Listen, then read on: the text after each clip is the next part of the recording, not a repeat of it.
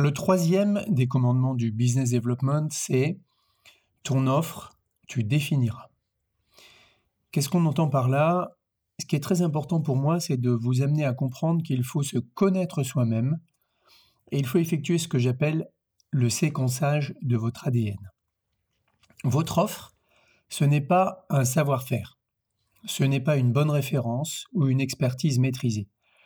C'est d'abord un ensemble de briques élémentaires que vous êtes capable de délivrer chez vos clients, ce que vous savez faire parce que vous l'avez déjà fait, ce que vous savez faire mais que vous n'avez jamais mis en œuvre, et enfin ce que vous ne savez pas faire mais qu'il va vous falloir apprendre. C'est ensuite la perception dynamique par vos futurs clients de ce que vous allez leur apporter dans l'univers qui vous caractérise, à savoir une promesse, une destination et un chemin. Ce chemin est jalonné d'étapes où vous proposez des méthodes et des façons de faire inédites, ainsi que vos briques élémentaires à délivrer dans un temps optimisé et au meilleur coût. Alors contrairement aux idées reçues, le business development ne consiste pas à demander aux prospects ce qu'ils veulent pour ensuite réfléchir à une proposition. Il s'agit de proposer d'abord ce que l'on veut faire en les amenant sur notre terrain et en croisant les points de vue, comme vous avez pu vous en apercevoir dans l'explication du nom de la méthode Rashomon.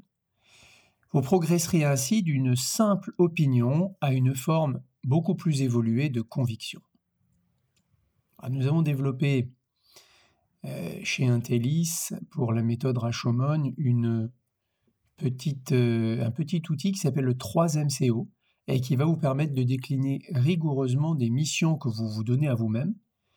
Et d'ailleurs, profitez-en pour viser haut. Vous avez envie de changer le monde, pourquoi pas? Eh bien, euh, cette déclinaison va vous permettre de mieux comprendre ce que vous avez à offrir en détail, sans oublier vos soft skills.